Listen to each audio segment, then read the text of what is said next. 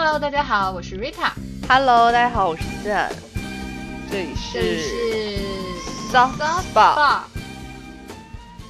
伴随着屋外风，就是狂风呼啸，我们进行了这一周的录制。然后这个在录制之前，我们有很多小插曲。然后现在已经是周二了，我们录制的时候，其实昨天我们已已经基本上快录完了，结果就出现了一些 technical difficulty，然后我们今天说重新录，然后结果今天呢，就是又出现了各种事情，然后也是真的是一波三折，然后呢，在上一周，对于我们的剑来讲，也是一个一波三折，然后大起大落的一周，你要不要分享一下在你身上我觉得发生的什么上？一周对我来说就真的是大落的一周，嗯 就是大家如果听众觉得我现在的嗓音有一些很有磁性的部分，那就是因为我在上一周我们大周一录制的时候还在说我可能是朝阳区为数不多阴性的人，但那个时嗯。候我说的当下可能我已经不是了，所以在在第二天剪完我们 soft spot 的音频之后，第三天我就已经有了一些阳性患者的就是症状，就开始发烧，然后好死不死，发烧的那一天姨妈也来了，屋逢雨漏，对吧？就是总之就是各种惨攒在了一起。对嗯 对，就很就很惨，然后经过了自己一周的接诊之后，我我想我今天应该状态还很不错的，在录今天的，就是这一期的 podcast。嗯，嗯，对我听上去感觉其实已经没有说声音磁性什么了。昨天其实还有一些，但我觉得你今天就是差不多了。但是其实你刚才我们聊天的时候，你也有讲说，其实你现在味觉还是没有。我现阶段的状态就只有两个问题比较困扰我，就是第一，我虽然听起来可能瑞塔觉得没有什么，但是因为我自己现在是每说话，我的脑袋里都可以都是有那种回音，你知道吗？天呐，为什么因为现在就是我在经历那个水泥堵鼻子的状态，啊，对然后所以其实你的脑内回，我脑内回声会非常大。然后另外一个就是刚刚说的，我现在是完全没有嗅觉。啊，哦，所以就很，我觉得这个经历还蛮奇特的，就是你完全闻不出来任何味道。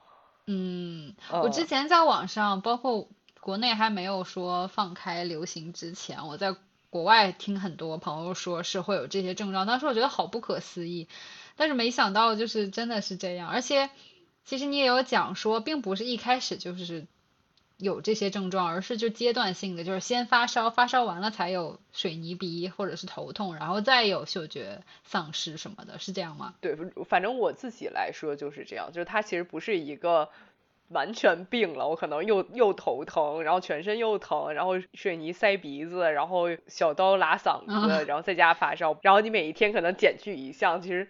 好像新冠不是这样子，新冠好像就是你每天会给你一些新鲜感，然后你也不知道你第二天会有什么样的症状。嗯，那那你嗯有想到说自己为什么会就是感染新冠吗？就是它从哪里来这样？我其实我其实现在都不知道，因为我在那几天不是一个特别嗯 social 的人，我也没有见太多的人。尤其嗯我当嗯时还庆幸的说，当天周一我们录制的那一天，我本来被叫去要去嗯别人家吃饭喝酒，然后但是因为我们有录制，我就没有去。然后第二嗯天人家阳了，然后我嗯还很庆幸说，嗨，就是对呀，本来以为逃过一是，我就觉，得说看我躲过了，然后结果并没有躲过去。其实那一天那个饭吃不吃，我自己都会啊阳的。了解。嗯，我也听到那个就国外有人说嗅觉消失，然后我今天听到特别恐怖的一件事，就是有一个女孩，她的嗅觉是消失了两年，昨啊天才恢复，然后真的是把我吓到，吓到吓到我就马上去闻我的那个咖啡嗯粉。我大概闻了有十五分钟咖啡 粉，这是一种嗅觉治疗吗？你自己研发的？对我，我觉得我现在就是要探索一些嗅觉自救。嗯，但是我们在 Tips 今天还会讲一些不正经的自救指南，是我自己就经历了这个过程中，觉得还是希望大家能听，就是没有阳的朋友们可以听一听的。是的，Rita 已经拿出小本本准备记录了，就是因为我们知道对，因为我们知道就是新冠还是蛮严重的一个疾病，就尤其是对可能老人家，所以我们没有说想就是以很轻松的态度来对待它，但是就生活已经很难了嘛，然后就想说我们还是尽量乐观的，保持乐观态度来讲一讲自己的经历，然后如果是没有养的朋友，如果你有各种担心焦虑，首先你可以在网上看就是科学专家们讲的东西，然后再从个人角度，一会儿等一下，让我们的健仔 tip 环节跟大家分享一些你可能想不到的 独独居居女孩儿。对，独居独居居洋妞的不正不正经自救指南。那在我嗯们说就是新冠独居洋妞的这个指南之前，我们先来讲一下，就是我们过去一周的 culture highlight。因为在家，不管是居家办公，还是像现在在家，就是就是努力对抗病毒，对我们都有一些时间 去看一看书啊，看一看剧，听听音乐，所以我们来先来分享一下。这你有看剧吗？有那个精神看剧吗？别说，就是说到 culture highlight，可能又是我在上周的一个落点，嗯就是我这一周可能还是一个 culture low light，，OK，就是 因为我看了很多直男们，呃，包括也也有很多非直男们推荐给我的剧，就是最近很火那个《初恋》。啊，我先要问瑞塔，你有没有听过宇多田光的啊，宇多田光《First Love》？听过啊，就是学生时代很经典的一个就是 J-pop 歌曲。对，就是我我如果现在回想起我学生时代有听过哪一些日本流行曲，嗯我好像真的记不太住，就除了这一首歌，啊，我还能想起它的旋律，其他的我都想不起来。就也许我可能是听过别的 J-pop 的嗯歌曲，但我从来就记不住。但是这一首就很朗朗上口啊。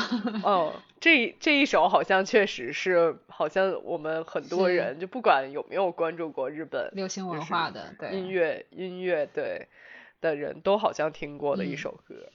所以就是你是这个剧还是跟这首歌有关系的了，我看来。这部剧就嗯是以宇多田光的《First Love》为就创作灵感而创作的一部剧，一部嗯纯爱日剧。但如果噱头是宇多田光的歌，我会有点点感兴趣。虽然说爱情主题的，一般哦来说我就不太感冒。嗯，对，OK，那你来讲一讲就这部剧大概剧情。这部剧大概的剧情是这样，就是以佐藤健演的这个男主角和满岛光演的女主角为展开的一段他们从学生时代到后面的一个整体的一个爱情 OK，故俊男靓女。呃意难平的的爱情嗯故事。然后呢，他们两个人其实是从嗯学生时代呃就认识并且交往的。然后当时佐藤健演的这个男生呢，就是一个成绩很平平的，但这个女生就是 OK 学习非常好，然后很多人喜欢嗯她的一个、呃很优秀的女孩。然后他们两个就在一起了，就是纯纯的学嗯生时代的恋爱嘛。然后之后他们就是各自，就男生就去去了飞行学校，想去开战斗机，那也是好中二的一个梦想。然后女生呢，就是去了东京读大学，然后想着说读完大学之后可以去当空姐。然后嗯？呢，那个时候空姐还是一个比较 fancy 的职业，当然现在可能也嗯是，但是就不会有那么难。之前可能门槛比较高，然后她就去读大学，然后她在大学的时候成绩也非常好，然后得到了比如说像英语演讲比赛的好成绩啊，然后他就得到了一个想出国交换的机会。刚巧这个时候，呃，男嗯。生也拥拥有了难得的假期，他就来这个东京找他。但阴差阳错的，嗯。他没有从女孩口里得到说想呃出国交换这个信信息，然后他就从女嗯。孩的别的同学那儿得到了，就一个很老套的故事，然后他就开始不知道为嗯。什么有一些直男的脆弱脆弱感，然后就是两个人就吵起来了。他吵起来的点可能第一就是呃。为什么不是从这个女孩嘴里听到这个消息的？然后第二个点可能是他就不希望这个女孩走，他就可能觉得说，呃，这女孩如果出国了，两个人的未来就可能就就不太会一嗯直发展下去了。然后嗯他就气鼓鼓的走了。他气鼓鼓走之后，女孩儿就是为了追他或怎么样，就就出了车祸，出了车祸之后就失忆了。哦，好好经典的狗血剧情。哎，失忆了之后呢，然后这个男孩去再去找他的时候，然后这个就被这个女孩的妈妈拒之门外了。嗯嗯，然后这个男孩又回去开战斗机去了。嗯 然后这个女孩后来就跟她的主治医生在一起了，嗯，那好像就还挺好啊，就跟医生在一起就生了孩子，嗯然后生了孩子。然后就此，你看他们两个人的人生轨、人生命运就就分开了，就不再是是交织在一起的嘛。是这个女孩儿就呃跟主治医生在一起，然后结婚生子，然后结婚生子之后会发现说他们两个人的家庭背景还是相差蛮大的，就会有很大的矛盾，之后就离嗯婚，然后嗯这个女孩儿就就到了这个东京找工作，就他只因为他大学没毕业，就辍学去结婚了嘛，就只能是从事一些从事一些就是比较低端的这个可能工厂啊的工作，最后工厂工作做不下去，他就去开计程车。嗯，天呐，就是急转直下了他的人生。对，然后这个男生的人生线就是他回去拆战斗机啦，然后他加入自卫队啦，然后加入自卫队放假的时候，我我也不知道为什么要演这个这个这个无用的情节啊，加入自自卫队放假的时候去酒吧，然后就被就是女孩搭讪了，然后两个人就共度了春色一夜。好的，然后，然后这个男生后来就在军队里接受心理治疗的时候，又和这个心理咨询师在一起了。然后两个人在一起大概第一晚春色一夜了。就呃春色一夜了。然后，啊，然后呢我实在不懂这这个男剧的走然后向是什么。我也不知道如果编剧如果为什么这是那种三分钟讲一个电影，我现在已经退出了。好，我允许你继续讲完。春色一夜之后呢，这个男生不知道编剧为什么给这个男生设立了一个就是不能说我不会说谎的深情人人设哦。我的脑海里想起了林宥嘉的那个我哦，没有这个这个我都 我都想不到，我就想我只想到了龙傲天和霸道总裁爱上我这种，你知道？OK OK。然后？呢，心理咨询师有一天在床上问他说：“我们现在到底算什么？你我到底是不是你喜欢的人？”嗯，然后这个男生就沉默了，然后装出一副很思考深情、痛苦的表情，就是因为他这时候脑子里还在想他的初恋女友。对，因为他是不能说他终于出。现了初恋女友。OK，然后呢？后来后来这个两个人的生命线各自发展了几年或甚至十几年之后呢，然后两个人就机缘巧合的又在东京见面了。但见面的时候，因为嗯女生是失忆的状态，她也不知道这个男生是谁，但这个男生知道她是我的初恋女友。啊哈。嗯，然后他们还是在一起了吗？然后他们两个人就发，就是继续发展了这个暧昧的关系。但发展暧昧的关系的时候，是这个男生和心理咨询师在一起，甚至马上就要结婚了。哈，那这个男生就出轨了。对，就是这个男生把他的初恋啊当成了，就又又又把这个初恋变成了出轨对象。OK，当然，这个是我的角度啊，就是啊哈。人家人家演的可能比较纯爱，只是我自己揣测的比较嗯。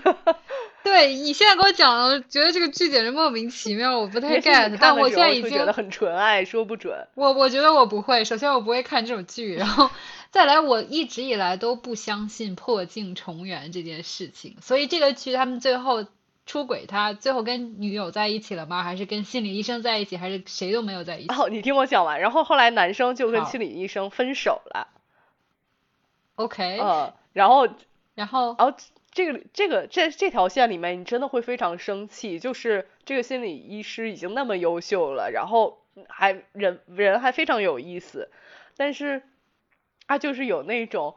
就是这个男生喜欢他，跟他在一起，他就他们两个人在一起。他们两个就男生不喜欢他，他就可以马上放手，并且祝他们幸福，就很卑微。然后呢，然后这个女生虽然失忆了，但是又和被这个男生吸引，然后又想跟这个男生好，就做了一些表白。然后这个男生最后说：“我不能跟你在一起，因为我要出国，完成我战斗机 飞行员的梦想。”就这个整个听下来，我感觉非常男性视角，所以我也能理解说为什么可能说就是我们所谓的啊，所谓的就是直男朋友可能会喜欢，因为他可能就是觉得说每个男生，其实有时候女生也是一生经历一些，比如说自己的白月光，但是没有在一起，然后之后也会交往不同的女性，但是总会想起之前的那个白月光，结果后来再遇到白月光又没有在一起。因为他要发展自己的事业，所以我好像还能 get 他们的点。我其实，我其实很能很不能理解，嗯嗯，这个剧就是我觉得，就即使从很男性的视角里面看，我也觉得完全不符合做人的逻辑。那那你觉得这个剧它的亮点是什么呢？就是什么支撑你还是看完了这个剧呢？第一就是我因为太多人推荐我看，我其实看了，然后我大概看到第六集的时候，我真的已经有一点点受不了了。但我又想到马上这一周要讲 culture highlight 了，我就 我就 坚持把它看下去。然后我想说算了，就是是福是祸，我到时候就分享出来就好了。对对。大概率应该也不会有人骂我了，但是，嗯，但是就是我我在写这一次 culture highlight 提纲的时候，我其实就当下就写了一句话，叫“女孩，谁要是挡住你往前发展的路，除掉他。”就是我觉得确实了，这部纯爱剧里面这个女主角，包括这个女心理医师。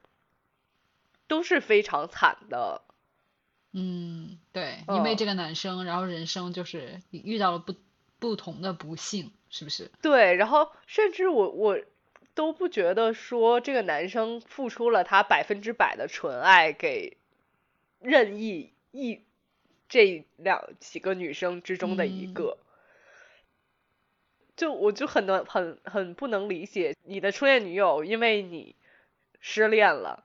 然后你就可以开开心心的去飞战斗机。我实在是不太懂这个剧了，对吧？然后你马上就就是你已经在出轨了，然后呃你又没有告诉你这个未婚妻，这然后你在未婚妻已经准备好了婚纱，甚至就是已经准备好了伴手礼要送广岛点心的时候，你就跟人家分手了。嗯，虽然人生中是会有类似的故事啦，但是我确实也觉得它可能纯是为了剧情的一些跌宕起伏所设计的吧。嗯，我我觉得也有可能是这样。我我觉得这部剧里也有纯爱的部分，就不一定是唯一的纯爱部分啊。就是更纯爱的部分其实是配角间的一些感情纠葛。呃，就比如说他的就男主角的聋哑的比较聋哑的妹妹啊。还有包括在在东京追这个女主角的，同样是计程车公司里的另外一位计程车司机，叫望太郎。然后望太郎是一个干什么都运气很差的人，就是好像很我们很多普通人，我觉得甚至我们很多普通人的运气都比望太郎好很多。嗯。然后，但望太郎自己也有一个很好玩的爱好，就是他喜欢研究甲骨文。嗯，好妙。哦。嗯，然后望太郎也最后跟这个女主角呃告白了，但告白失败，但他也勇勇敢的去告白了，并且还说就是并且还尝试了。他是一个不吃不敢吃虾的人，但是他还完成了他人生的壮举，他吃了虾。嗯，我觉得这这些会是我更 appreciate，觉得说初恋这个是比较纯爱的部分。嗯，就如果我把自己带入可能望太郎，我可能更相信初恋这部剧是一一部纯爱剧。所以，所以你分享这个故事，就是这个是你这周的黑榜，就是劝退就是我我啊，我好像已经连着两次分享 culture low light，但但是我真的好像就是望太郎剧运气很不好，在这两周都看到了不好的 电影或者剧。嗯，OK OK，那既然你剧情也分享了，那大家可以自行选择一下，就是要不要去尝试这个剧。对，就是如果你也看了。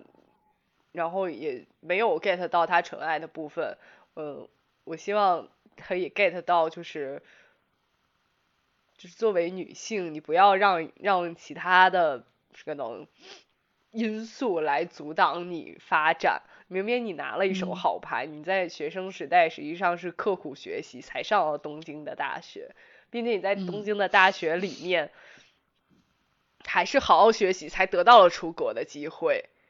那你就是有这种人生机遇来的时候，呃，就如果作为我们普通的女性，还是应该把它抓住，不要让不要就是用一些奇奇奇怪怪的原因来阻挡自己。嗯，因为你如果即使是有一些可能感情上的坎坷，但你当时。是有钱的，或者说你当时是有很很好的人生兴趣在的，你就可以支撑支撑住自己走很长时间的路，而不是说就是被别人影响到之后，然后让自己没有没有很多选择。嗯，对。然后另外一方面就是也想跟大家说，就是通过这部剧，我们要了解说公共交通。一定要注意 注意公共交通危险。是，对，你看这个女生就是因为没有注重公共交通危险，就被撞啦，撞失忆了，之后多惨啊！嗯，你这个脑回路也是初恋，这个初恋被拒之门外一次，就就去开战斗机啦。嗯，然后你就 不得不辍学，你看看。然后出出国的机会也没有了，是，对，所以女孩们一定不，就是一定要过马路的时候注意，就即使跟别人吵架了，过马路的时候也要注意。好的，那既然你分享了一个比较 low 的 low 来，那我来分享一个 high 来好了，反正至少。但是但是我要插一句，就是这部剧从美学角度上来看，还是真的不错的。OK。还是有可我我我的一对这部剧的阵容都非常好，嗯，然后呢，呃，摄影的光和色调调的也都很好，就真的很日系的那种，嗯，就已经基本上能胜过很多电影。哇哦，嗯，它就是从调色角度就是很日系电影那种非常耐看，有很多画面其实你单独截图下来都是非常美的，包括。呃，幼年的这个男女主从学生时代起，他们的造型其实也是经过很多打磨的，因为你可以看到，就完全都是蓝色系的，不太会有说风格不统一，一会儿是这种色系风格的服装风格，一会儿是另外一种服装风格，没有，其他从始至终都还是蛮统一的。OK，请分享你的。嗨 来，这你是嗨来对吧？对，我是嗨来。然后我的问题是，就是如果说见连续两周分享 low line，那我连续连连续两三周都还要继续分享《盗墓笔记》，对不起。但是，但是这次呢，我分享的不再是电影或者剧了，我分享的是书，因为我其实是高中，我相信我们都差不多，高中、大学就学生时代嘛，看的《盗墓笔记》，然后其实那个时候。我看完就是他《盗墓笔记》的一到八，就到他结束，我以为这个系列已经完了。其实对于后面就作者南派三叔在写书，我甚至都不知道。也是最近因为新的一个大电影出来，我才重新翻出来这个还蛮古早的一个这个系列去看，然后我才发现原来他其实一直在写书，然后而且最新的一本呢，还是我很喜欢的他们系列里面的就是两个角色，之前一直是配角。就是因为我们知道主角是吴邪，还有张起灵，还有这个王胖子三个铁三角嘛。然后他配角呢，就是他的发小那个谢雨辰，叫小花儿，和另一个很神秘的，就是小花儿的有点像 CP 一样，但其实也是另一个就是武力值爆满的一个人，就是叫黑瞎子。他们两个人的故事，然后这名字就很吸引我，因为就跟之前比如说什么《盗墓笔记》啊、《沙海》呀、什么什么南部档案啊，就这种就很。悬疑或者说很那个硬核风的那标题不太一样，然后就很吸引我，而且就正好是我喜欢的配角，于是我就说买来看看。然后我觉得还很让我惊喜的一点是，之前其实不管是《盗墓笔记》还是他后面的衍生作品，其实还都是发生在中国境内的。然后呢，这个作品是吗？对他们终于出海了，所以这个故事其实是发生在俄罗斯跟日本的，然后这两个国家我又还都蛮感兴趣的，然后所以就会觉得说，哎，那这个故事会不会有不一样的地方？然后我觉得确实还蛮不一样的，因为其实之前都是比如说，不管是盗墓也好，还是还是说考古这个为背景的，他们其实都是要么就是下地宫啊，要么就是去什么深山老潭啊这种地方，但是这次 其实是发生在俄罗斯的教堂里面以及。在日本东京的一个古宅里面，所以就是风格就很不一样，所以让我觉得还蛮惊喜的。而且我很推荐这个书，就是它每一章其实都很短，两三页。然后就是虽然你为了剧情衔接，最好还是一口气读完，但是你就是就很好读，文字也很简单，很白话。嗯。然后呢，它章节之间虽然也很紧凑，但你也可以随时停下来。而且它其实这本书分两个趴。第一趴就是发生在俄罗斯跟东京的故事，然后第二趴呢，就是主角又有稍微的变化，是，呃，是两个女生，这次写两个女生的故事，所以我觉得又很不一样，因为之前都是男生视角，然后男生去探险，女生可能只是打个酱油，然后很快就挂了这一种，所以这次就是有两个女生，而且是而且还是真的，之前真的是这样，就比如他们主角那个阿宁啊，就是武力值很高的女生。没没多久就挂了，后来又出现很多女生，但都很配角、很边缘。但这次真的就是聚焦在两个女生身上，然后反而说是原剧情里面的这些男生成了配角，我觉得这还蛮新鲜的。而且因为也是新角色，所以就是如果你之前没有看过《盗墓笔记》，也不影响你的阅读体验。我觉得这一点还蛮重要的，就作为我的一个推荐给大家。嗯，因为就是即使你不了解他之前很复杂的一系列背景，你也可以去享受这个单纯当他一个就是那种悬疑的小说去看也 OK。嗯，所以我还看的蛮享受的。像它不是两个趴嘛，然后第一个 part 我基本上就是两天一一天半我就全看完了，就是在俄罗斯跟东京的故事。对，然后第二趴我现在看了一半了，然后也是觉得还很惊喜，然后我觉得还是还蛮好看的，所以还是想推荐给大家。嗯，所以你整整个你是两本书还是一本？啊，它是一本书，是两个部分，对。所以一本书你其实甚至没有用到一个礼拜就看完了。对，我觉得我就是之后，当然这周我还要工作，但是工作之余如果有时间的话，我觉得我是可以看完剩下的，因为我也就一百来页了，嗯。我现在已经看了两百多页了，所以我觉得应该很快就能看完。蛮快的，嗯。是的，是的，很好看。嗯，我已经我觉得我已经很久没有看过这种什么盗墓的，就类似的这 种书了。嗯，但是我相信很多人就学生时代还都是有看过的。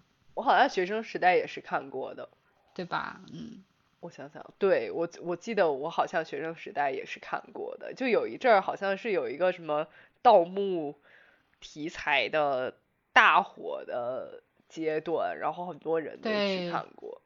对，什么除了《盗墓笔记》还有《鬼吹灯》啊什么的，对不对？嗯。哦。OK，对，所以就想说推荐给大家，然后可以重温一下这个古早的这种悬疑，就是探险类小说。嗯。明白，不错。好，你这个那我们说完这，嗯，是不是？我也觉得。那说完我们这周的 culture highlight，我们来讲一下，就是我们的重头戏，让我们的 独居洋妞 Jane 来分享一下 她的一些小 tips，好不好？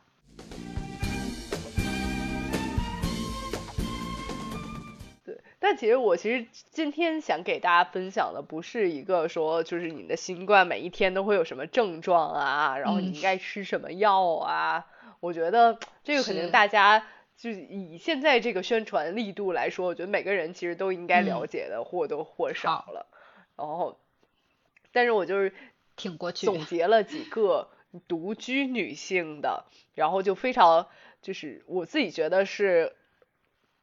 就是被忽略到的小 tips，嗯，可以让你作为独居女性就更好的，更过得更对过，可能过得更舒服一点吧，不会让你觉得状态更好，但可能我觉得是会让你更舒服一点的小 tips，嗯，然后那第一个我其实写的就是准备好可以在十分钟之内做出饭的食材啊，我好像能理解。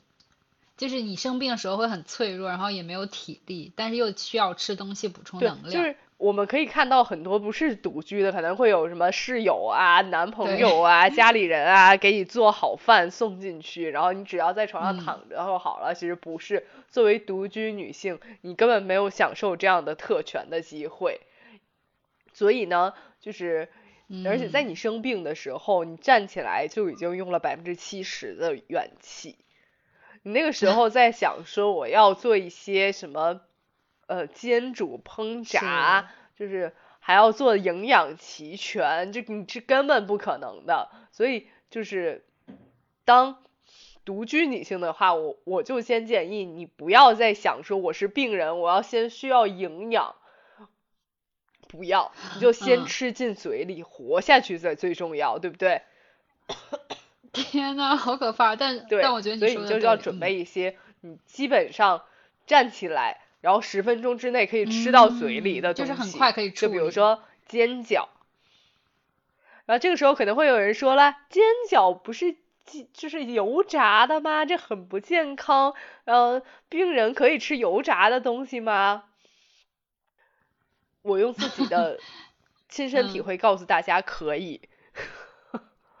OK，对，而且煎饺，因为你有空气炸锅这个东西，会变得更为简单啊。这个我没有想到哎。嗯，就不管炸的东西，其实无所谓，你都已经生病了，你活下去才最重要啊。所有的健康或者营养或者或者有机等等，等你好了之后，你自己可以摆一些，你想怎么做做就怎么做做。嗯嗯，然后呢，或者馄饨。嗯，哎，汤汤水水的，我觉得吃的应该蛮舒服的。对，但是你这个想法就错了，就不到时候就不要想着舒不舒服。好嘞，嗯 能活下去才是最舒服的，死了就不会舒服啦。好的，好的，看来你经历了，让我不禁想问你经历了什么？馄饨其实已经算是比较难的了，我觉得啊。然后比如说早餐麦片粥，就你可以找准备那个那种旺旺。出的那种，就是你把那个东西都倒进杯子里，然后拿热水一冲，然后搅不搅和搅和它就变粥了那种。嗯嗯嗯嗯。啊，不是说那种还要自己再去热呀，还要自己放上什么什么 呃各种坚果呀，然后还要摆还要在上面摆上摆上水果呀，不要，就是那种拿水泡一下就可以吃的东西。好的啊，好嘞。对，就面包啦。因为面包这种东西很简单了嘛，你热一热，你不热也可以往嘴里塞嘛，只要只要吃到嘴里就是利器嘛。是。还有酸奶啦。嗯嗯嗯。这时候肯定会有人说了，就是都生病了，怎么还 要怎么还要喝酸奶？喝奶有时候会冷嘛，对不对？不要想这一些。好嘞，对呀，你都发烧了，发烧的时候不就是应该降温吗？降温不就是要吃一点凉的东西吗？那我想问你，正好还赶上大姨妈，你是你就还是吃凉的了吗？呃，如果其实是至于我来说，我当时是吃了凉酸奶的，因为那个时候，因为你当发烧的时候，你。反正我是这样啊，当然也有一些就是很虚弱、发烧的时候就想吃热的东西的，个人各对，喝点热水。对，但是呢，我就我就当时非常想吃一些冷的东西在胃里，因为你整个人是在灼烧的嘛，你就很想要一些凉的东西。嗯，所以我当时就喝了酸奶。嗯，然后呢，第二点，我觉得想跟一些美丽的都市丽人们说，不要做干净的病人。就有一些有一些就是女性就很，比如说我发烧肯定要出汗嘛，我出汗肯定要臭嘛，或者说我就我的睡衣不就湿了嘛，我的睡衣就是都有汗味儿了，什么我的枕套都就是湿湿了，就有可能脏脏了嘛。不要想这些，就是不要洗澡是吗？对，千万不要好一点就开始说，哎呀，我脏脏了，我要变香香。香香是留给健康人的。段老师，今天真的好严格哦。就因为我第二天我就是那种美丽、美丽体面的都市丽人，我想，哎，我的睡衣好像。脏脏臭臭的，我要赶紧把它换下来。但是呢我又没洗澡，怎么能换新的睡衣呢？我就去洗澡了。结果烧退洗澡之后就反复了，然后又变脏脏的病人了。所以你就干脆不要做干净的病人，你就脏脏下去。啊，用一些脏脏的，就是你知道病毒嘛，就是要以毒攻毒。你用一些脏脏空气，这个我表示怀疑，这个我表示怀疑，细菌大家大家这个来把它击退。好的，嗯，就不要做一些干净的病人。现在干净和体面是不属于生病的、独居的都市丽人的。嗯，对，并且其实你病了，也就是病个最多病个五六天、六七天的样子。你又不可能出门，对吗？也不可能有人马上跟你视频康抠让你开会，对不对？呃，你就不需要嘛。人生中能完全摆烂不起早的的一年里面，能有几次机会啊？对吧？总之就是不让自己在病情加重，不要着凉了，因为现在天气也很冷。对，你就脏脏的，再脏脏脏脏的穿着睡脏睡衣，再脏脏的被子。我感觉你在造句一样，用脏脏的造句。对，然后在床在床就是一边盖着被子一边擤鼻涕，然后生气的把鼻涕纸扔扔在随便的地上。OK OK，就不要做干净病人。好的好的，嗯嗯，对。然后第三点就是。我自己因为吃的药不是非常多，就我我其实因为发烧好像也没发烧特别多天，就大概有个两天左右，呃，所以很多药其实我备下来也是没用的。所以如果你嗯是一个没有什么常备药或者就是一想背的时候已经背不上的都市丽人的时候，你也不要太就是恐慌，因为大部分药其实你是用不到的。啊，这个我觉得还蛮重要的，因为我前几天就处于非常恐慌的状态，就是疯狂的下单买药，因为我就看到身边人都在变阳，只有我一个人阴，我就有一种非常 你懂得的那种恐慌心理。但这个时候就不应该恐慌了呀，因为别人都阳过了，把药都就是都剩下来了，你那个时候借呀，或者说买呀，都非常方便了，你就安心啊，对不对？但是我能问一下，为什么你说备好的药都用不上吗？如果你没有烧到，比如说三十九度啊这种已经算是高烧的情况下，三十八度二、三十八度五以下都都是物理降温就够了。如果你特别难受，你就吃一颗退烧药，但实际上你也不可能，所以它就很快以上，你还不还不退烧了。对，所以其实你不会吃到特别多。的退烧药，甚至你可能都不吃退烧药，像我一样。哎，这个我还没有想到，因为所有都听得很可怕的事情之后，我就会想说，天呐，我只有两天的退烧药，其实就刚刚好。其实刚刚好，甚至我觉得你都不用。而且而且，就像我刚我们刚才说的，就是现在很多人已经阳过了。比如说我现在有退烧药，你你就算退烧药没有，那我也可以完全给你闪送过去退烧药。是，对，甚至我甚至我觉得我们见面都没有什么问题了，因为我也已经有抗体，你你又是阳就无所谓了，所以就根本根本就是很可以很安心的，就是好好休息。OK，买不到也不要恐慌，你其实家里就是有什么你就尽量用什么。然后另外我其实这一次比较多用到的就是两个呃。比较好的利器，第一个就是宝矿力水特啊，电解质水。对，电解质水，这不一定是宝矿力，你可以买一些别的，可能以别的电解质的饮料啊。对，我就买了一箱外星人，就那个电解质水，嗯。对，然后呢，甚至比如说宝矿力有那种冲剂形式的。啊，对，我看到过，嗯。对，然后呢，有网上不是还有教什么自制电解质饮料的之类的吗？嗯，其实弄点生理盐水也可以的。对呀，所以我想跟大家说，就是你现在不要去学什么自制电解质饮料，你就是已经病了，就不要整那些有的没的、花里胡哨的，就不要站起来就喝普通白水也好。你没有电解质。对你没有电解质，你就不喝电解质。电解质也不是什么值钱的东西，一定要喝的东西，对吧？你就是没有电解质饮料，你就喝喝普通的水嘛。对，最主要不是就是加强身体的代谢就好了。是。但是我那几天反正就是因为我自己在健身的时候自己有囤那个冲剂类的，嗯，我当天就喝了电解质，但其实我也是大概只喝了个一两天吧。嗯，其他时间喝水就好了。你不想喝水，你是喝点可乐也是没有什么问题。嗯，OK，这是一个利器。对，然后另外一个利器也是我从来没有想过我会用，因为我其实买了大概有一年多，我从来没打开过。是什么？叫双飞人水。那是什么？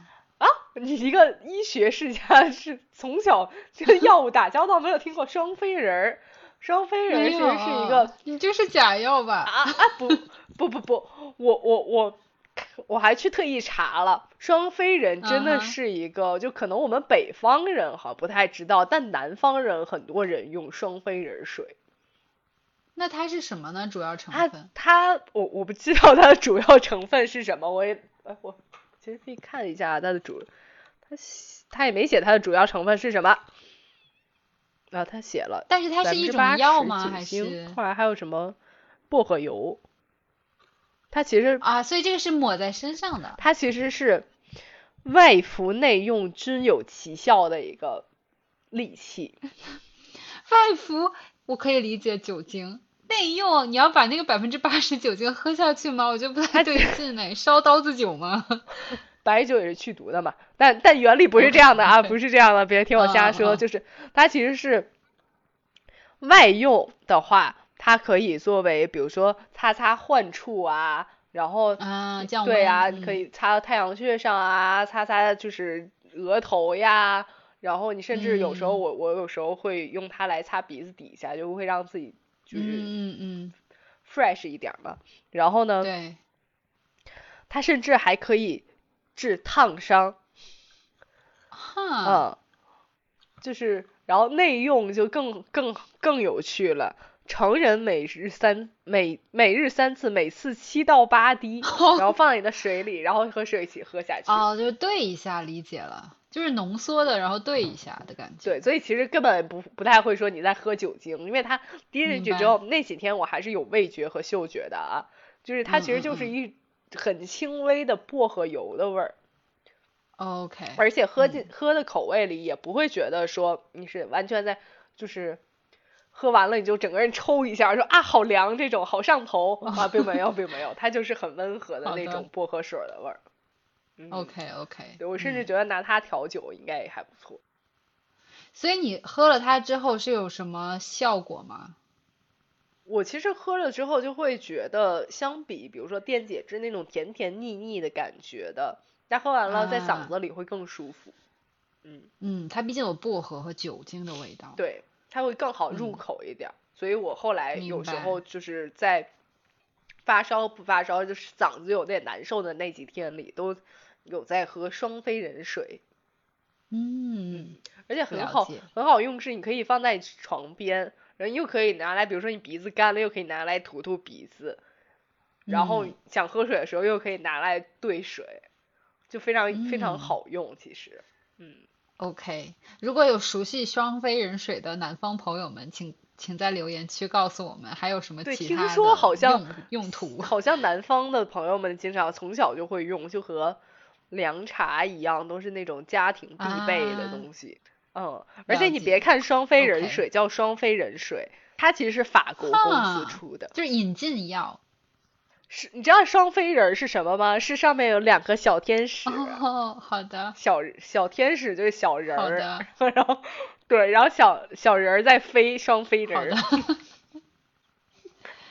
OK。然后还有一个好物，大家可以赶紧拿出来，或者找找家里有没有。现在其实国内已经越来越多品牌做这个东西，但其实我找出来的是有，就是很多之前大家去日本都会买的那种，就是那个小海豹纸巾，小白兔纸巾。我也有，家还有。对吧？你肯定也买过吧？拿出来，一定要拿出来，因为你会不停的流鼻涕。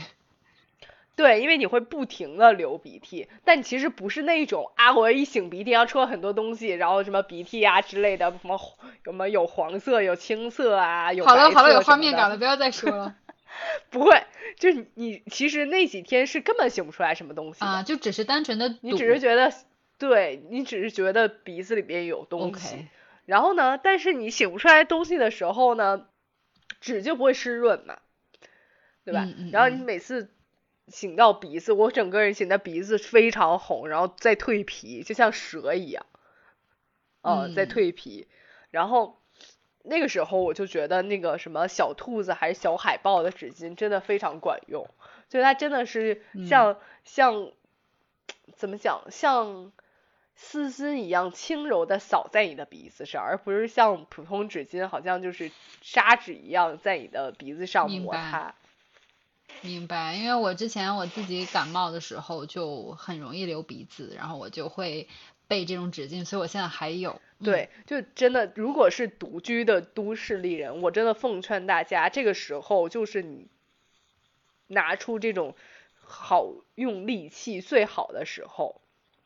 就不要想着我以后可能感冒的时候还要用啊，我以后可能感冒的时候在办公室里再拿出来，又能装逼又能又能 就是缓解。不，你现在就是独居的时候，独居就是你最脆弱的时候，你最脆弱的时候就需要这种像轻柔的春风一样的纸巾来抚摸你的鼻翼。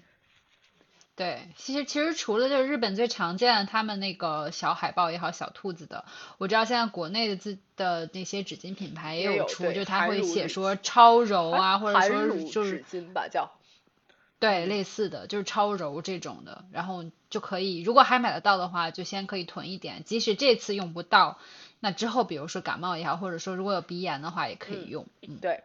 然后最后一点，我其实想跟大家说的就是。摆烂，彻底的摆烂，啊，就不要说赶紧说打了鸡血要怎么复复健怎么样？哦，不是，是这样子的，就是我说的摆烂，其实和不工作是不一样。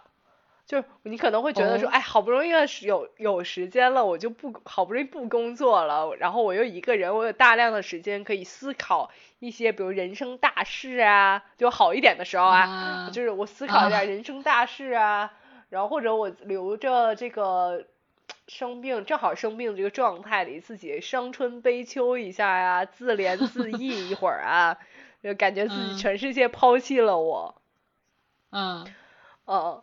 然后我怎么这么惨 之类的啊！我要赶紧找一个男朋友什么之类的，有的没的。相信我，我理解你们，但是千万不要这么做。你就彻底的摆烂，即使睡不着，即使时间很充裕，即使你看了一些纯爱影片，你也不要趁机做任何思考。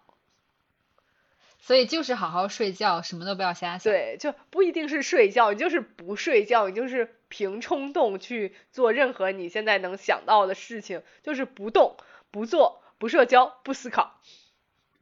好累。对，就仿佛是一滩只只只只会只会喝水的死肉。OK。对，对，你要想说，就这种时间，其实你根本。你拿它来做任何伤春悲秋啊，任何就是对自己人生有任何就是思考，其实都没有必要。你不如拿这个时间来做两个梦，而且还更身临其境一点。万一你做的是美梦呢？嗯，对不对？好的。对，留得青山在，不怕没柴烧。等你等你健康的时候，你想怎么想就怎么想。你想完了，你还可以跑出去。遇见心仪的人，或者去找嗯自己的初恋之类的啊。嗯，好的。对，就是摆烂，就是摆烂，而且你这个时候是多好的借口啊！就你也可以不看手嗯机，你就不工作，然后也没有人会骂你说你怎么不工作，对不对？你怎么不回消息？嗯你就不回朋友们关心的话语，朋友们也不会怪你说你怎么我关心你，你还不嗯给我回，对，对不对？朋友们只会更关心你，觉得说你怎么了？你是不是也？许朋友们自己也在 也在摆烂。也许朋友们，也许朋友们只是想就是觉怕自己自身难保，觉得你怎么样啊？你这个毒株到底优质不优质？你到时候传给我的时候，我怎么办？是，总之还是希望大家就是可以还没有阳的朋友们，还是就是尽量还是做嗯好自我防护。然后如果真的不幸的阳了的话，那希望我们的这个独居，今天朕分享的这些 tips 小小求就是那种对，我在说什么？不知道，我觉得你现在内心慌的一逼，就是对。就妈呀，大家可能不知道，就是很奇葩的事情发生在我身上，就是我部门的人基本上全军覆没，然后我成为了我们这个组里面唯二的还没有阳的人，然后所以现在天天就是全村的希望，然后就是每天还在上班，所以自己就是慌的一批，买了好，我买你知道吗？我买了三箱矿泉水，然后买了一箱电解质水。然后囤了很多的发烧药，然后还网上下单，呃，那个日本的退烧药，然后我还准备了很多零食啊，然后就是速食啊、方便面啊，然后蔬菜水果买了一堆。这个真的有点过过于 over 了。我觉得你就不需要这些，你就是我觉得更多的独居女性应该做好心理上的准备，就是不管怎么样，我也不会死。对，对，然后呢，我就是趁着这个时间彻底的摆一下烂，反正嗯今年就这样了。你今年已经二十号了，你再怎么努力也没有用了。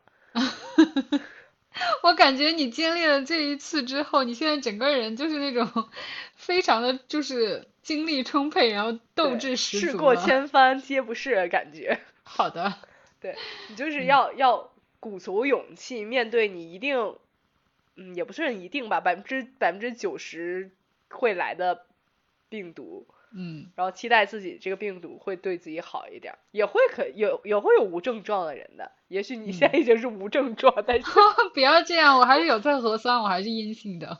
对所以就是一定要，嗯，积极的面对，嗯，对你都已经是独居了，还怕什么呢？对不对？，嗯。嗯，好，感谢朕的分享。